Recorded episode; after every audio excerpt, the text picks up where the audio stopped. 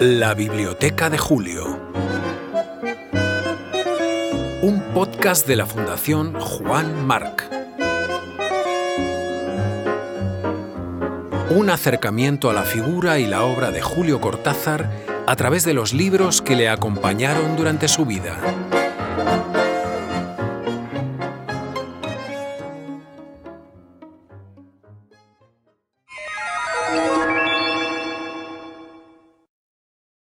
10. Chan Parker y Francis Paudras. To Bird with Love. Editions Wislow. Poitiers, 1981. Esta vez tenemos que abrir una caja. Dentro está el libro, el BCA Par 2, según la clasificación de la Biblioteca de Julio. Es un tomo morado, grande, de esos que, a falta de mejor espacio, suelen estar sobre una mesa baja en un lugar destacado del salón. El diseño emula un paquete enviado por correo, por avión, porte especial, urgente. Distinguimos los sellos de aves de la República Francesa de cuando los sellos eran bonitos. El destinatario es en realidad su protagonista, ese músico al que apodaron Bird y que se adueña de la obra. Las guardas son el estuche del saxofón de Charlie Parker. Nació en Kansas City en 1920 y murió en Nueva York en 1955. 35 años dieron para mucho en la breve vida de este músico totémico, egregio saxofonista y compositor de jazz. Abandonada su familia por su padre Charles Parker, fue criado por su madre Addie, que tuvo uno de los mayores aciertos de la historia de la música cuando le compró un saxofón. Tenía 11 años no tardó en integrarse en bandas locales, lo que le alejó del todo de la escuela secundaria. Por aquellos años se ganó su apodo Yardbird, pájaro del patio trasero, porque cuando debido a su corta edad no le permitían la entrada a algunos locales, se quedaba en la parte de atrás, escuchando a la banda y tocando sobre la música. La cosa quedó en Bird, nickname que él rentabilizaría con el tiempo, registrando composiciones como Ornithology, Chasing the Bird, Bird of Paradise o Yardbird Suite. Tocado por un estilo propio, veloz en los cambios de ritmo, hábil en la melodía, Parker se alió con Dizzy Gillespie en 1945, con quien revolucionó el sonido jazzístico creando el bop o bebop. Luego formó su propio quinteto. Marcó la época. Adicto a la morfina y a la heroína, tanto que llegó a empeñar su instrumento para poder inyectarse, vivió aquejado por la enfermedad física y por la mental, que le llevó a un internamiento de seis meses. Si dramática fue su vida, tragicómica fue su muerte. El 12 de marzo de 1955, mientras veía en la televisión el programa de variedades The Dorsey Brothers Stage Show, Parker estalló en carcajadas que le provocaron una insuficiencia respiratoria mortal. No hubo médico dispuesto a atender a un hombre negro, ni siquiera al que en ese momento se alojaba en la vivienda de una mujer blanca, la baronesa panónica de Koenigsbarte, gran aficionada al jazz y a la compañía de Bird. Cuatro años después de la muerte de Charlie Parker, Cortázar publicó su tercer libro de cuentos, Las Armas Secretas, que incluía El Perseguidor, relato sobre un saxofonista de jazz con una vida de excesos llamado Johnny Carter, abiertamente inspirado en Charlie Parker. He aquí, el autor lo confirma, el antecedente de Rayuela, el que escribe empatiza con el lado oscuro del músico que le lleva al fondo de sí mismo y al tiempo propicia un encuentro de alta y baja cultura, algo no tan común en la época. El hecho de que el perseguidor fuera un antecedente de Rayuela es algo que yo descubrí mucho después, después de haber escrito Rayuela. Pero finalmente lo vi, eso lo sentí. Es verdad, el perseguidor es un poco una rayuelita. ¿Comprendes? Es un primer germen.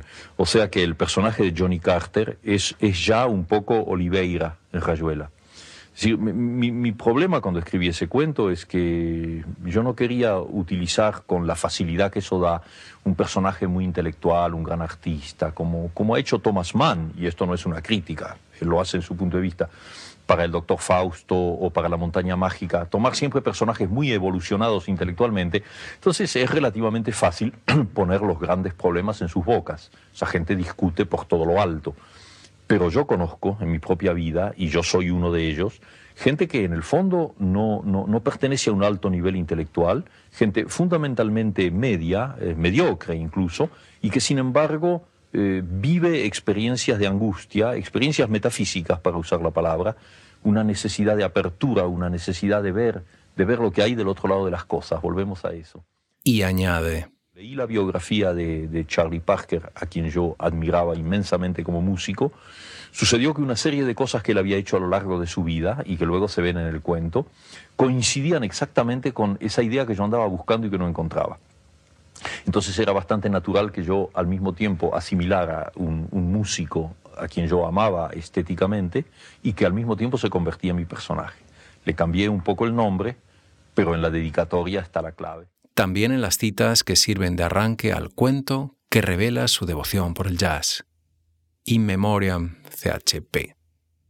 Sé fiel hasta la muerte. Apocalipsis 2.10. Oh, make me a mask, Dylan Thomas. Así arranca este relato de metafísica, fatalidad y jazz, que es El perseguidor. Soy un crítico de jazz lo bastante sensible como para comprender mis limitaciones, y me doy cuenta de que lo que estoy pensando está por debajo del plano donde el pobre Johnny trata de avanzar con sus frases truncadas, sus suspiros, sus súbitas rabias y sus llantos. A él le importa un bledo que yo lo crea genial, y nunca se ha envanecido de que su música esté mucho más allá de la que tocan sus compañeros. Pienso melancólicamente que él está al principio de su saxo mientras yo vivo obligado a conformarme con el final. Él es la boca y yo la oreja, por no decir que él es la boca y yo... Todo crítico, ay, es el triste final de algo que empezó como sabor, como delicia de morder y mascar. Apenas un minuto y medio por tu tiempo, por el tiempo de esa, ha dicho rencorosamente Johnny. Y también por el del metro y el de mi reloj, malditos sean.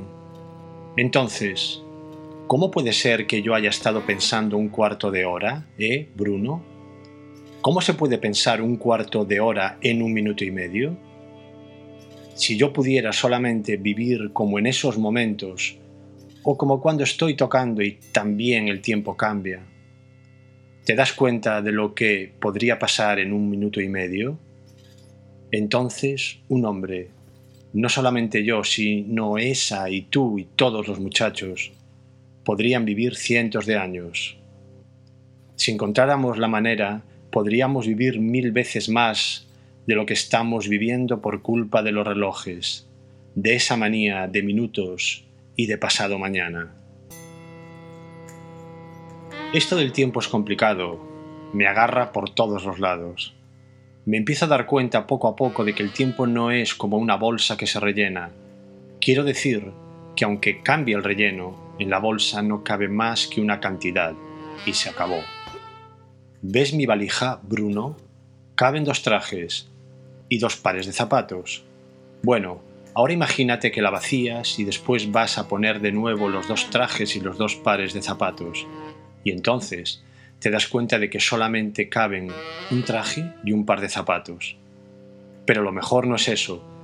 Lo mejor es que cuando te das cuenta de que puedes meter una tienda entera en la valija, cientos y cientos de trajes, como yo meto la música en el tiempo cuando estoy tocando, a veces.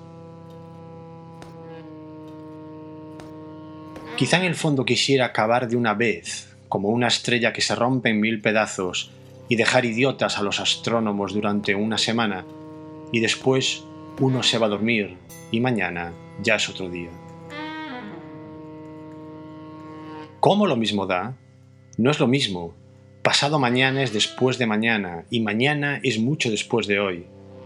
Y hoy mismo es bastante, después de ahora en que estamos charlando con el compañero Bruno y yo me sentiría mucho mejor si me pudiera olvidar del tiempo y beber alguna cosa caliente. Ya va a hervir el agua, espera un poco. No me refería al calor de la ebullición.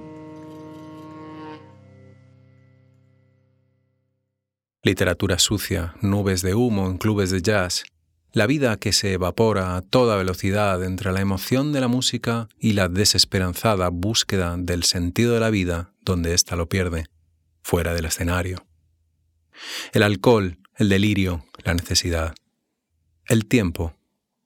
Lo que para Johnny, Charlie, es fracaso, a nosotros nos parece un camino, por lo menos la señal de este. Para Cortázar el jazz simboliza la libertad, la espontaneidad, la negación de cualquier estructura preestablecida. No hay clave más explícita, con la excepción de Rayuela, para entender la función de la música en la obra cortazariana. Es la gran puerta. Este es el espíritu escrito del bebop. El perseguidor es un club. Un documento contenido en el sexto volumen de las obras completas de Julio Cortázar que recoge Galaxia Gutenberg, es el valioso Elogio del Jazz, carta enguantada a Daniel Devoto.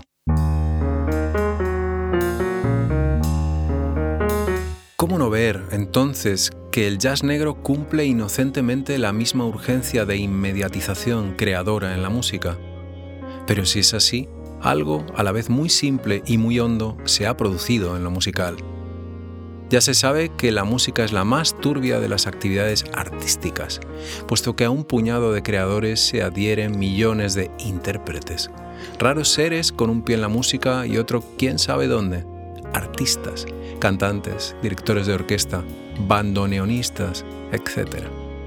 Tipos ok, pero que practican una especie de goce creador vicario, gozando con el goce ajeno, ¿verdad? palideciendo cuando tocan la patética con una palidez que Beethoven les fía desde su ya conocido dolor.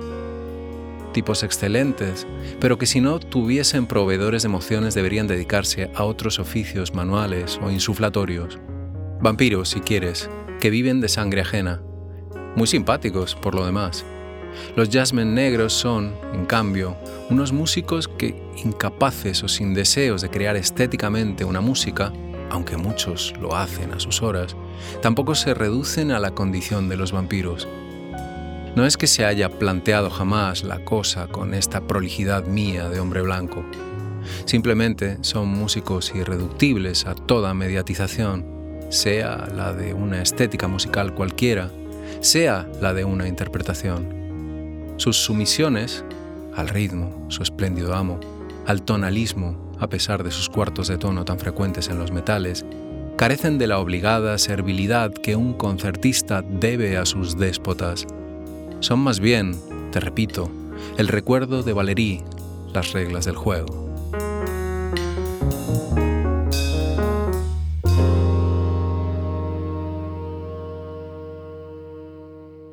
Preguntado sobre su uso del jazz como apertura a algo maravilloso en obras como El Perseguidor, sobre si emplea el término para describir los sentimientos del músico o los del espectador, Julio responde, No te lo puedo decir porque nunca conocí a un músico como Charlie Parker. Tal vez no siente nada, tal vez está perdido en su improvisación. Quizás da de sí en una forma donde se transforma su propio ser en música. Tal vez en la ficción el autor es más claro. Ahora sé que Johnny persigue en vez de ser perseguido, que todo lo que le está ocurriendo en la vida son azares del cazador y no del animal acosado. Acabas de escuchar La Biblioteca de Julio, un podcast de la Fundación Juan Marc. En el control técnico, Carlos Roiz. Música de cabecera, Astor Piazzolla. Música adicional, Rafael Plana. Lectura de El Perseguidor, Agustín Fernández Mayo. Concepto, guion y voz, Bruno Galindo.